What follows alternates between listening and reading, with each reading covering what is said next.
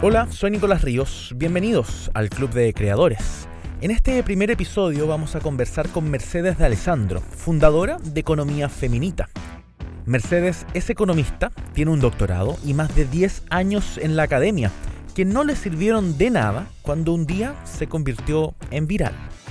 Pero a diferencia de muchos, o muchos de los que se han convertido en viral, ella lo capitalizó, lanzó un blog que luego se convirtió en movimiento y hoy es una plataforma feminista de contenidos.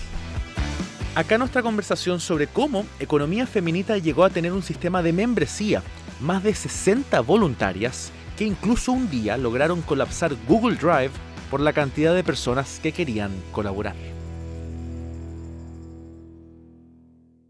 Bueno, Economía Feminita nace en yo viviendo ya en Estados Unidos eh, eh, era una especie, de, yo tenía como, siempre fui muy activa en redes sociales, eh, desde la época, desde el Fotolog, tuve Fotolog, MySpace, tuve After, tuve, no sé, todas las plataformas en donde se podía chatear, discutir. Y, y, en Twitter, sobre todo, se solían dar debates con colegas en las que yo participaba bastante, pero siempre era una de las pocas mujeres que participaban en estas discusiones, ¿no? Em, en algunos momentos empezó a aparecer una chica que yo conocía por su nombre de la facultad, con la que intercambiaba y a veces en privado nos mandamos algún mensaje cuando íbamos a intervenir porque los varones solían eh, no darnos mucho lugar en las conversaciones. Eh, fuimos pensando en cuántas faltas hacían mujeres en economía debatiendo estos temas, ¿no? Pero el nacimiento de economía feminista en realidad viene, por un lado, casi como te diría, en la Argentina en el 2015 hay un gran movimiento que sacude todo. De lo que pasó después de la marcha de Ni Una Menos. El Ni Una Menos. Primera marcha del Ni Una Menos. Bajo el lema Ni Una Menos. Decenas de miles. El Ni Una Menos es una gran movilización en el que miles de mujeres salen a las calles en contra de los femicidios. Eh, eso pasa en, junio de 2015, Economía Feminista nace en, en, abril de 2015, o sea, un poquito antes de Ni Una Menos, y yo lo menciono porque para mí tiene que ver con algo que había en el aire. ¿No? Como que había una, cosa de opresión, de, rechazo, de, no a las normas, y, esto que te digo, ¿no? Los debates que eran todos varones hablando de economía, que las pocas mujeres que habíamos no teníamos espacio, que nos maltrataban a veces, que nos discriminaban, que nos decían cosas sexistas. Y en el medio de eso, eh, yo hago un comentario sobre el índice de pobreza que se había publicado. Eh, en Argentina se había discontinuado la medición del índice de pobreza, un tema que para mí es fundamental, cómo no vas a medir la pobreza en un país como Argentina, en donde tenemos tantos problemas estructurales con, esta población.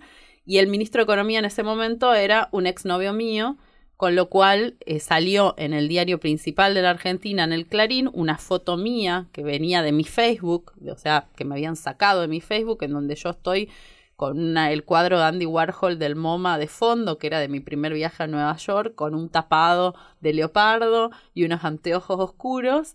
Eh, y decía la ex novia del ministro furiosa con él en Twitter.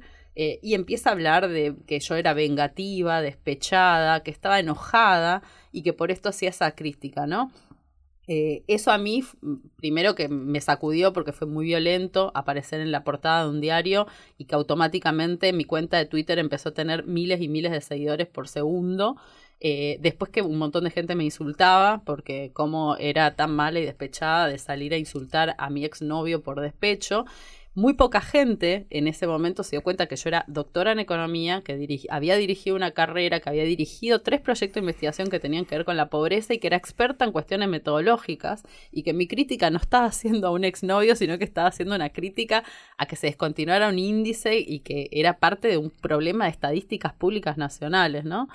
Em, entonces, digamos que en el marco de esta situación que yo tenía con esta colega, que ya teníamos algunas discusiones previas, que veníamos discutiendo algunos temas y a mí me pasa encima esto, eh, todo el mundo me empezó obviamente a llamar porque muchos se enteraron ahí que yo era exnovia del ministro de Economía, entonces querían hacerme notas, sacar chismes, saber cuestiones eh, de la vida íntima, digamos. Entonces yo le dije a ella, mira, todo el mundo me está buscando, me están googleando, están buscando información sobre mí yo quiero que si lean algo, lean algo eh, de esto que venimos discutiendo y ahí fue cuando publicamos la primera nota de Economía Feminita que se llamaba Las mujeres ganan menos que los varones en todo el mundo y tu mamá también.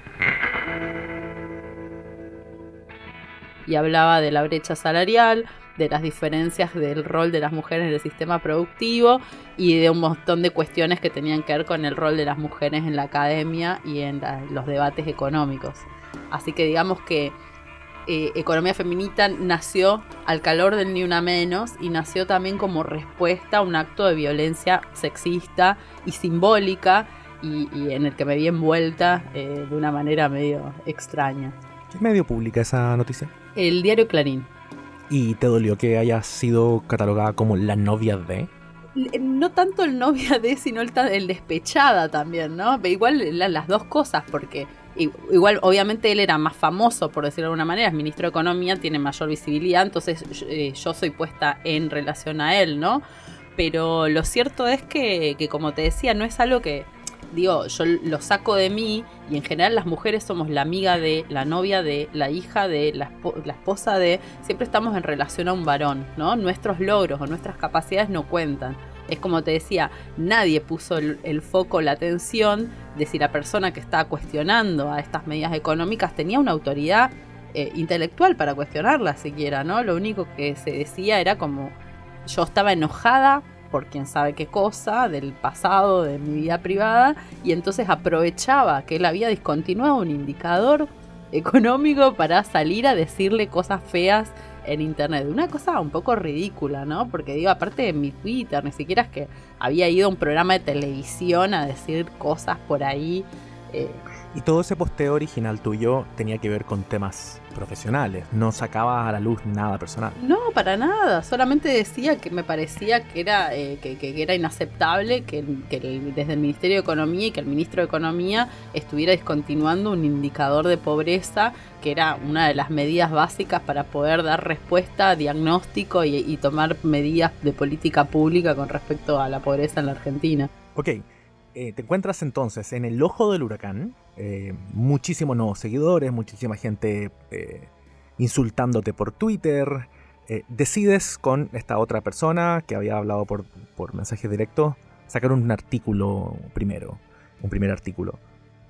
¿Ya se llamaba Economía Feminita? ¿Cómo fue? ¿Dónde fue? En ese momento nosotras de, estábamos viendo cómo, qué nombre le poníamos y no sé qué, y en Argentina se suele usar Mina para hablar de las mujeres. Y Minita es una especie de, de, fórmula despectiva hacia las mujeres jóvenes que son caprichosas o que están enojadas por algo y que son un poco mm, molestas. Entonces el Minita es una forma despectiva, con lo cual a nosotras nos gustaba como reapropiarnos de eso y en vez de feminista éramos feminitas y bueno, hicimos como un, un, vuelco así, digamos, pero lo que quiero decir es que cuando nace Economía Feminita, no teníamos ni plan ni proyecto de tener ni un medio, ni una organización, ni, ni, siquiera sabíamos bien qué iba a ser, ni cómo iba a seguir. Nace como una nota que tiene que ver con, una turbulencia personal, pero también compartida, porque mi compañera Magalí también lo sentía desde otros lugares, eso, mismo, y también se sentía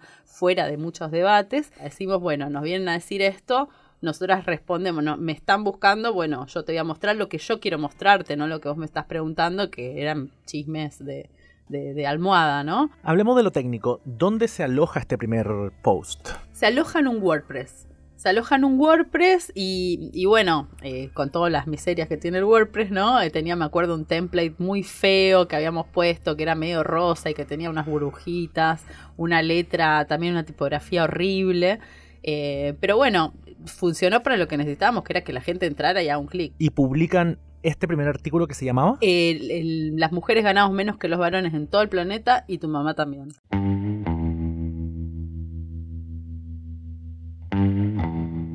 lo que sucede automáticamente es que, como había mucha gente buscándome, lo empiezan y lo leen. Y hay mucha gente que empieza a decir, eh, ah, mira, ¿y esto? ¿Qué, y, por qué? ¿Y cómo? ¿Y cómo es esto que las mujeres ganan menos? Y algunos también diciendo, no, no puede ser que las mujeres ganen menos. Está mal el cálculo que están haciendo. Hay un montón de reacciones, ¿no? Gente que se pregunta, gente que dice que no, que lo que estamos diciendo es otra vez de feministas quejosas y molestas, que no hay nada por detrás de esto, pero lo cierto es que nos empiezan a llamar periodistas, eh, gente interesada, eh, nos quieren hacer entrevistas para radio, para tele. Nosotras a todo esto, yo estaba viviendo en Estados Unidos y Magalí, mi compañero, estaba viviendo en Italia, o sea que ni siquiera estábamos ninguna de las dos en la Argentina, que era donde los periodistas estaban tomando esta discusión. Eh, nos empiezan a, llamar un montón. Yo me acuerdo que salgo por la, radio a distancia, eh, sin entender demasiado también con qué me estaba enfrentando. Yo venía de la academia, el, lenguaje que se usa en la academia es totalmente diferente al lenguaje de los medios y esa nota, de hecho, todavía para mí, vista a la distancia, no es como un tránsito entre un lenguaje académico y un lenguaje más de divulgación esa nota tiene un contenido que ya empieza a mostrar más de divulgación porque no tiene las referencias, las notas y las citas y, la extensión también es más corta que el formato un paper, pero al mismo tiempo todavía eh, tenía algunas cuestiones que estaban arraigadas de nuestro lenguaje académico.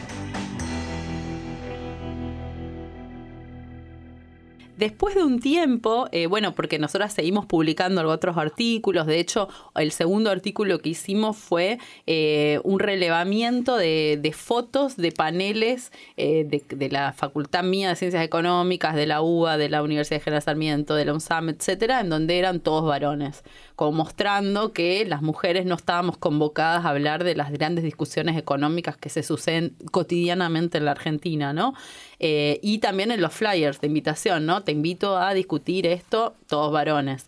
Eh, entonces se llamaba Buscando a Wally, eh, y Wally era la mujer economista, y entonces hacíamos una, estaban todas las fotos que armamos en un álbum de Facebook, que las subimos también a la página, y una nota explicando todas las excusas que recibíamos cuando decíamos que faltaban mujeres en un panel, que iban desde que no había mujeres en, en ese área, que justo habían llamado a una y se había ocupado, entonces no podía venir, que la que conocían no estaba preparada, y que, o que había alguna que era la presentadora, etcétera y al mismo tiempo armamos una agenda de mujeres economistas que armamos un formulario de estos de Google Forms, lo mandamos a todas las economistas mujeres que conocíamos y pedimos que se lo reenvíen a sus colegas y en, un par de semanas conseguimos que respondan más de 70 mujeres con todos sus datos y contando en qué cosas ellas eran especialistas para que entonces cuando dijeran que no conocían a mujeres, nosotros le pasábamos esa agenda, que era un Excel gigantesco con 70 personas que podían dar conferencias, comentar en una radio, ser comentarista en una nota, etcétera.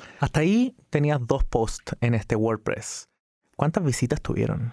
No me acuerdo porque nunca, nosotras, ese es otro tema. Nosotras, imagínate, dos economistas que nunca en su vida habían hecho ninguna cuestión mediática, métricas, no sabíamos lo que era, nunca miramos algo como eso. Sí sabemos que tuvimos muchísimo impacto porque por la cantidad de seguidores que tuvimos en las cuentas, porque nos empezaron a convocar desde distintos lugares y no solamente medios eh, que, querían saber de esto, sino que también nos invitaron a tener columnas. Eh, bueno, a mí me invitaron a tener una columna en el diario La Nación, a Magalí, mi compañera, le invitaron a tener una columna en Diario Perfil, que es otro de los más grandes de Argentina.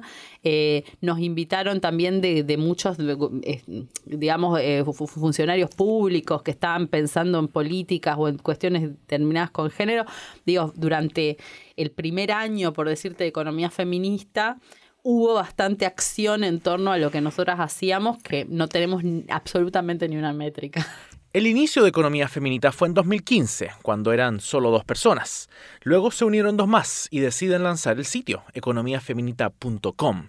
Y más tarde decidieron incluso pasar a otro medio, pasar a los libros escritos. Bueno, después del primer año de Economía Feminita en redes sociales, yo escribo un libro. Eh, el libro se llama Economía Feminista, cómo construir una sociedad igualitaria sin perder el glamour. El libro es una recopilación de las discusiones que tenemos en redes sociales, porque a lo largo de ese año en las redes sociales nosotros vamos publicando artículos y notas que son de otras personas, porque ni siquiera teníamos una producción propia muy aceitada. Creo que en el primer año escribimos cuatro notas o cinco en total, eh, pero compartíamos mucha información y muchas cosas. Y eso generó un montón de debate en redes sociales. Es decir, había un montón de gente que nos seguía, que nos retuiteaba, que nos preguntaba, que compartía lo que nosotros poníamos nuestro, de otras personas, etc. Y a mí me hace entender que eh, la economía feminista no era un tema que estuviera eh, presentado, digamos, ni a nivel eh, teórico, ni menos a nivel de divulgación y escribí ese libro. Se agotó la primera semana, se volvió a reimprimir en, enero, se volvió a agotar, se reimprimió de nuevo en marzo, se volvió a agotar y se reimprimió, bueno, ahora va creo por la quinta eh, impresión ya, en menos de tres años. Después de esa, de la publicación del libro, que es en diciembre de 2016, en, a principios de 2017 se hace una convocatoria internacional, primer paro de mujeres, el primer paro internacional de mujeres. En ese entonces yo le digo a mis compañeras, hay un montón de personas que vienen siguiéndonos y discutiendo con nosotras cotidianamente que yo veo que escriben cosas lindas, porque las leí en algún blog, leí lo que escribían, etc. Entonces lo que hacemos es invitar a 10, 20 personas, terminamos creo que siendo 30 personas, a que escribieran algún artículo de su temática, eh, chicas que estudiaban filosofía, otras de salud, otras de tecnología, otras de política, otras, etcétera, y que íbamos a hacer una especie de, publicación especial para eh, festejar el Día Internacional de la Mujer Trabajadora y sumarnos al paro de mujeres con esta publicación que era mostrar que la desigualdad no era solo económica, sino que atravesaba un montón de otras facetas. Ahora empezaron a tener ya más material para publicar. Y entonces, claro, tuvimos de repente, hicimos una publicación que fue creo que al final terminaron siendo 20 publicaciones Además de eso se hizo un hilo de histórico, un timeline de, los grandes hitos del feminismo en la Argentina. Eh, eh, hubo ilustradoras que se sumaron y, y donaron, digamos, porque todo esto, a todo esto es todo obviamente hecho con amor y sin ningún centavo. Em, y bueno, hay, hay ilustradoras que se suman, gente que escribe. Eh, está la diseñadora y ya de ahí, de alguna manera, empieza a tomar otra forma la página, ¿no? Eh, hay un chico que se suma para hacer visualizaciones de datos, entonces hace gráficos y tienen todos los gráficos una estética similar entre las notas. Digo, ahí es la primera vez que se arma algo con un criterio editorial, por decirlo, ¿no?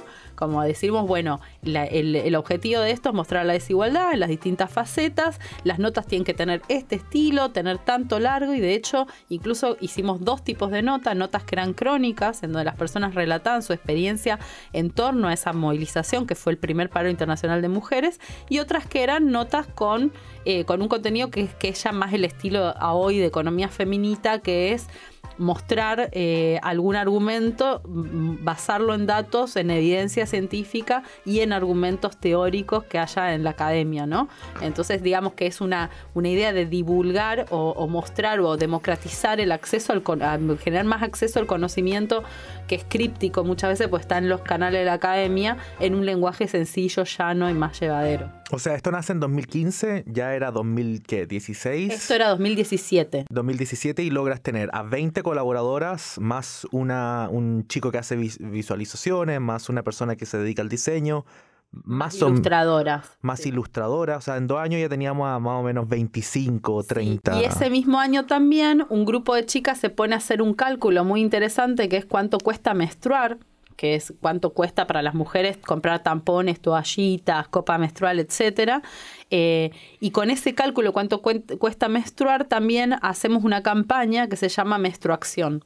La campaña Menstruación pide, reclama al Estado que le quiten los impuestos a los, a los productos de gestión menstrual y también que haya provisión gratuita para las niñas y jóvenes que no acceden a esto y que por no tenerlos faltan a la escuela, sobre todo en zonas rurales, porque no tienen un, algodón o tampoco una toallita, no van a la escuela para, porque les da vergüenza mancharse y estar en un espacio público manchadas, etcétera.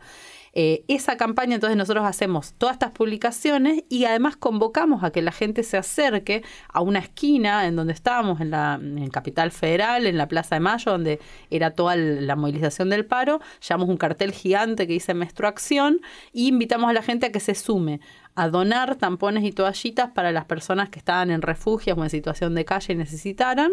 ¿Y qué pasó el día de la marcha? Sí, el miércoles, millones de mujeres de todo el mundo van a salir a las calles. Colaboradora de la organización Economía Feminista. Economía Feminista y de la campaña Menstruación. Campaña llamada Menstruación y se llenó, vinieron un montón, terminamos con no sé cuántas bolsas así, esas bolsas de consorcio de basura, esas bolsas de basura negras gigantes llenas de tampones y toallitas. Eh, me acuerdo que vino una chica que había fabricado ella misma toallitas eh, eh, reciclables, de que se pueden lavar y que trajo un manual para que otras personas lo pudieran hacer por sus propios medios también. Eh, nada, es como que hubo realmente una afluencia muy grande de personas que se acercaron ese día a conocernos, a, a saber qué hacíamos, a sumarse, a traer su donación, por más mínima que sea. Ya con un sitio, publicaciones periódicas y un libro, Economía Feminita creció y rápido. Hoy reúnen a más de 60 personas, en su mayoría mujeres, 13 fijas o del staff, más otras 50 voluntarias esporádicas. El, el, trabajo de economía feminista se volvió muy demandante. Hasta el día de hoy fue sin financiamiento. Eh, lo hacemos como una especie de militancia o, de, trabajo eh, con, no sé, activismo, le diría yo. Es un activismo feminista eh, y económico también. Em, y entonces, obviamente, hay veces que una no está a, con, con las, la, la, las ganas o la fuerza para, para responder a la demanda. Y bueno, en, en, una de las cosas que nos sirvió para generar recursos fue generar una plataforma de cursos online. Como la economía feminista es algo nuevo en la Argentina y no está en la carrera de economía, por ejemplo, hicimos un curso de economía feminista que lo dieron ahora, ya lo están dando en posgrados en universidades, pero que lo pudimos dar y nos permitió que formara mucha gente también a lo largo de todo el país y también de Latinoamérica. Y eso nos generó también recursos económicos que nos permitieron que a muchas de las que estamos en el grupo, que le dedicamos bastante tiempo a la producción y la escritura, por lo menos tengamos un sueldo por esa vía. Espérate, se constituyen como una ONG, digamos. Sí, nos constituimos como una ONG. Perfecto. ¿Y con eso ya podían empezar a ofrecer servicios. Con no? eso, claro, eso nos permite a nosotras que al principio teníamos estos cursos, pero lo hacíamos con alguna ONG aliada que nos ayudaba por el tema de los papeles. En Argentina hacer una ONG es un trabajo muy costoso.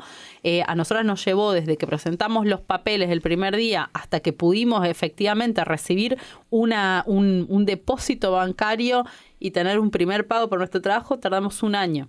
Eso fue lo que tardó todo el proyecto desde que empezamos hasta que, hasta que funcionó. Con esa ONG creada, con ese primer pago hecho, eh, comienzan a diversificarse formas de generar ingresos. Sí, ahí empezamos. Eh, hoy, por ejemplo, nuestra forma de generar ingresos son los cursos online, eh, eh, trabajos de consultoría, que hacemos, por ejemplo, capacitaciones a empresas que quieren tener perspectiva de género en sus grupos de trabajo.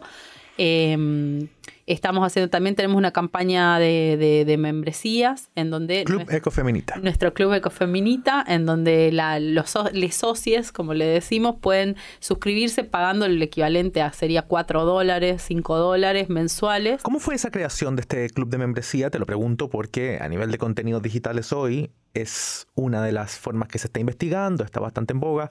¿Cómo fue la creación de eso? ¿Cómo se les ocurrió? ¿Cómo fue la implantación? A nosotros nos, primero se nos ocurrió porque, porque tenemos una audiencia que es muy, muy activa. Eh, por ejemplo, la, el, en el 2018 en la Argentina se discutió, el de, se dio un largo debate por el aborto legal, seguro y gratuito en, en el país, por la legalización del aborto, y nosotras una de las cosas que hicimos fue seguir cómo votaban los diputados y las diputadas en función de sus preferencias con una planilla online a la que la gente podía acceder y completarla cuando quisiera. Planilla colaborativa. Una planilla colaborativa. Esa planilla colaborativa nos hizo notar a nosotras que nuestra audiencia eh, realmente estaba muy encima. ¿De qué se trataba? Cuéntame un poco. La planilla tenía el listado 257 diputados y diputadas de la Argentina y, la, y si estaban a favor, en contra o no sabíamos con respecto a la, al aborto legal que se estaba votando en ese momento, en el que se estaba discutiendo. El día que la subimos fue un sábado a las 10 y media de la noche, el ruso y yo, el, nuestro cupo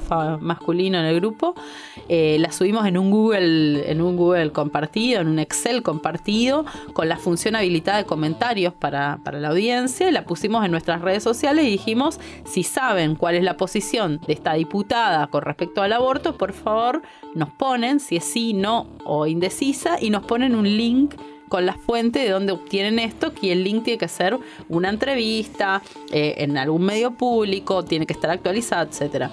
Eh, nosotros completamos el de 70 porque eh, el proyecto del aborto legal se había presentado con 70 firmas, entonces sabíamos que esos 70 estaban a favor y iban a votar a favor.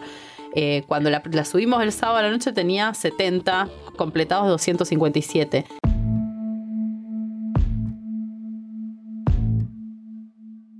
El domingo al mediodía, o sea, el otro día, estamos hablando sábado a la madrugada, domingo a la mañana, nuestra audiencia había completado ya más del 60% de esa planilla y en tres días había completado el 80% de la planilla y los que ya quedaban sin completar eran que no tenían eh, declaraciones en prensa sobre el tema. Entonces, ¿qué hizo nuestra audiencia? Empezó a bombardearles con mensajes de Twitter y de Facebook a estos diputados y diputadas preguntándole para completar la planilla.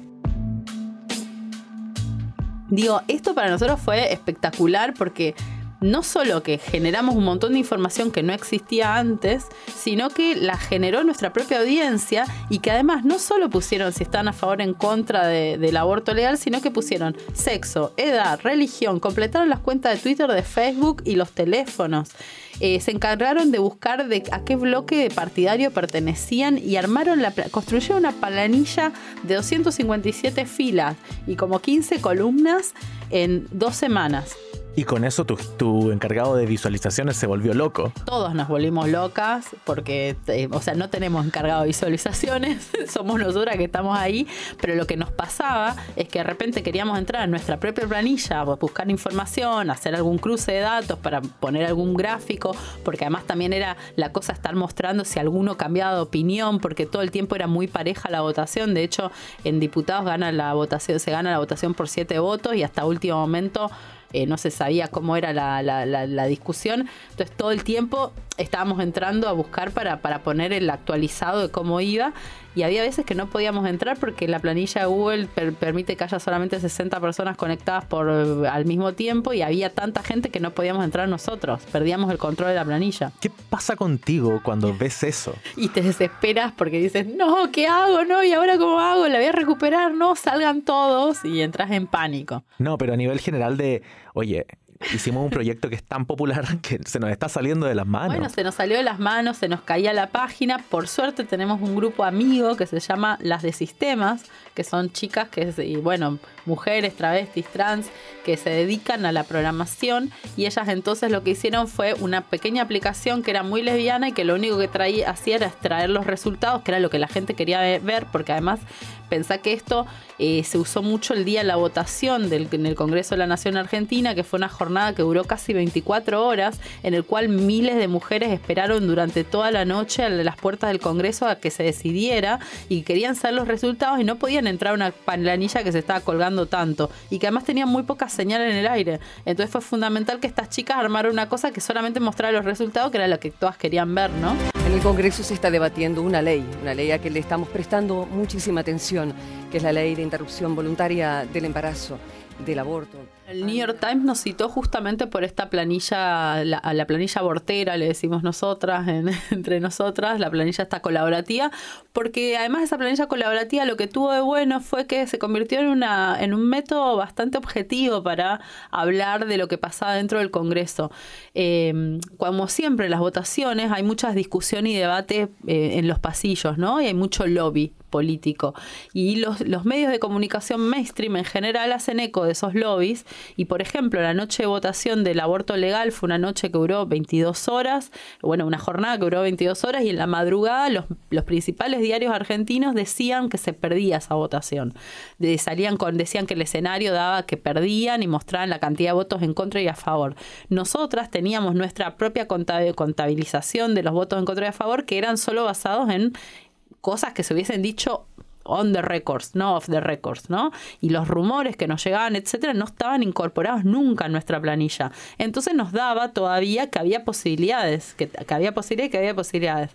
Yo me acuerdo de despertarme, eh, bueno, porque me fui a dormir a las 3 de la mañana porque ya no daba más y me puse despertado a las 5 porque quería ver cuándo se votaba, que se iba a votar tipo 6, al final se terminó votando como a las 8 y me acuerdo que en esas dos horas que me dormí alguien metió algún número mal y cuando me desperté me dieron todos los números diferentes y encima me parecía lo de lo de Clarín La Nación para mí era como mal, medio surrealista, me puse a retocar toda la planilla y dije, no, stop, acá todavía hay posibilidades, todavía hay posibilidades y me acuerdo que empecé a mandar el, el coso de resultados a la lista de periodistas y a las personas que estaban en la calle, a los que estaban ahí y para mí fue re importante en ese momento en el que todos los medios mainstream estaban diciendo que se perdía, que incluso dentro del Congreso de la Nación las caras ya estaban abrumadas y que imagínate que después de 20 horas debatiendo ya estás cansado y te dicen esto. Nosotros teníamos otra, mm, eh, éramos socios también en otra plataforma que se llama Activar el Congreso y empezamos a pedirle a la gente en las redes sociales desde Activar el Congreso de Economía Feminita que mandaran saludos y apoyo a los diputados que estaban votando a favor para que no se durmieran, que le mostraban que estén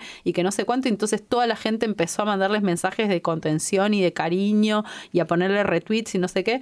Y para mí fue importante que Economía Feminita fue el único medio que tuvo una, una, contabilidad propia que no se metió en el lobby y que no puso escenarios eh, de estos, ¿no? De, derrotistas como hicieron los medios. Y eso lo vieron también los medios internacionales porque eh, todo el tiempo nos citaron a nosotros como una fuente confiable. 131 votos fueron afirmativos. Ahí es cuando descubrimos que teníamos una audiencia eh, que estaba dispuesta a trabajar con nosotros codo a codo. en la Cámara de Diputados, es media sanción. Y ahí fue cuando dijimos, bueno, nosotros tenemos un grave problema de financiamiento, nunca nos alcanza la plata, eh, y dijimos, preferimos apostar en principio para dar este primer paso, porque nuestra organización estaba naciendo, a tener miembros que nos ayuden y nos apoyen con esto, antes que ir a pedirle a alguna empresa o algún fondo privado que suele también restringir un poco la operatoria. Organizaciones amigas nuestras no se pronunciaron y tenía que ver con los financiadores que tenían, que les impedían de alguna manera esta libertad de hablar, ¿no? Cursos online, eventos, capacitaciones a empresas y ahora membresía. Así se financia una de las comunidades feministas más importantes de América y de la región, que tiene a cientos de miles de seguidores por todos los canales de distribución. Pero como la gran mayoría de los casos de medios independientes en América Latina, el dinero no siempre alcanza. Y eso es algo que yo noto que sucede en muchas organizaciones, bueno, en mi país sean de medios o sean de, activismo, ¿no? nosotros estamos en el, en el, medio incluso de esto, porque somos un grupo, una, un activista que tiene un medio, que es uno de los medios con las comunidades más grandes de, Argentina y de Latinoamérica, te diría, porque si sumamos todas nuestras redes sociales, eh, en, en, lo que nosotros hacemos somos las que, las que tienen la mayor audiencia y sin embargo no estamos consiguiendo hacerlo sustentable en términos económicos para que tengamos una persona que se encargue de hacer nuestras gacetillas de prensa, de no sé cuánto. Lo venimos haciendo nosotras en nuestros tiempos, pero bueno, cada vez son más actividades que tenemos que hacer y menos tiempos. Y eh, lo que estamos, el desafío de este año, digamos, es aceitar la estructura organizativa. ¿No? Como, bueno, ¿cómo nos vamos a organizar? Vamos a ver a una de cargo de dirección, va a haber una organización, una, esto de quién va a llevar las métricas, ¿no? ¿Quién, se, ¿Quién va a coleccionar esto? ¿Cómo vamos a medir el impacto? Que son todas tareas que las venimos haciendo torpemente entre nosotras, pero que seguramente mejorarían si alguien que sepa de cómo se, llevar las métricas se sienta y lo hace. Entonces creo que el desafío es un poco ordenarnos eso. Creo que vamos bien encaminadas porque logramos una, una buen, un buen colchón con, nuestra, con las tenemos eh, cada vez más de estas llamadas de consultoría, eh, tenemos muchas charlas porque nos reconocen y les gusta nuestro trabajo y nos invitan a participar de speakers y antes lo hacíamos gratuitamente y ahora aprendimos que tenemos que cobrar aunque sea lo mínimo para seguir solventando nuestro trabajo. Y los cursos online ya los tenemos bastante aceitados y cada vez se están amplificando un poco más porque a la gente le interesa más el tema y porque llegamos también más lejos porque tenemos más caudal de, de, seguidores. ¿Dónde te gustaría llevar, dónde te gustaría que Economía Feminita llegue en el futuro? Para ponerte un ejemplo concreto, nosotros hoy estamos teniendo un proyecto que tiene que ver con las elecciones en la Argentina. En el 2019 hay elecciones presidenciales en la Argentina y tenemos un proyecto que se llama Feminindex, que es una especie de medición de cuál es el compromiso que tienen los y las candidatas con la agenda de género, ¿no? Eh, a mí es uno de los proyectos que más me gusta de economía feminista porque de alguna manera reúne todas las cosas que me gustan de economía feminista. Reúne la parte pedagógica, que tiene que ver con esta pasión docente que tengo yo y muchas de mis compañeras, reúne la, información y, la información rápida y de calidad con datos y con buenos argumentos, y también reúne el activismo, que en general en Argentina se quedan cuestiones de crisis, crisis, quién robó más, quién robó menos, la corrupción, que si el malo es este o la mala es la otra, y no se debaten temas de fondo. Y nosotras queremos llevar la agenda de género, pero no solo el aborto legal y la violencia machista, que son dos temas ya instalados en el debate de los medios en la Argentina, sino también hablar de eh, el acceso a, los derechos sexuales y reproductivos para los niños jóvenes, eh, hablar de la menstruación, hablar de los derechos de las personas LGBTIQ. Digamos, todo, el, todo el, campo. Entonces, yo creo que a mí el, el modelo de economía feminista que yo tengo en mi cabeza es eh, una, ONG, una organización que utiliza eh, la información para transformar eh, su, su, mundo, digamos, ¿no? Para tener un impacto en el mundo en donde se, se, mueve. Y el mundo en donde se mueve hoy es Argentina, pero a mí yo creo que nosotras vamos por más y que queremos cruzar la barrera y hacer empezar a impactar en Latinoamérica. Con múltiples canales de ingresos, un sistema de membresía activo, más de 60 voluntarias y recordemos, campañas que incluso hacen colapsar un Google Drive, Economía Feminita califica como una de las plataformas de contenidos que hay que mirar en América Latina. ¿Podremos ver pronto una economía feminita versión continental? ¿Logrará su campaña influir en las elecciones de este año en Argentina? Son preguntas cuyas respuestas tendremos que esperar un poco. Nos vemos a la próxima. Bienvenida Mercedes al Club de Creadores. Hola, soy Nico Ríos, el host de este show, y en nombre de todo el equipo te invito a suscribirte al newsletter. Por esta vía vamos a enviar contenido extra en cada episodio y te vamos a avisar cada vez que también publiquemos uno nuevo. No vamos a hacer spam, lo juro, lo juramos. Ingresa a clubcreadores.com y suscríbete. Club creadores.com.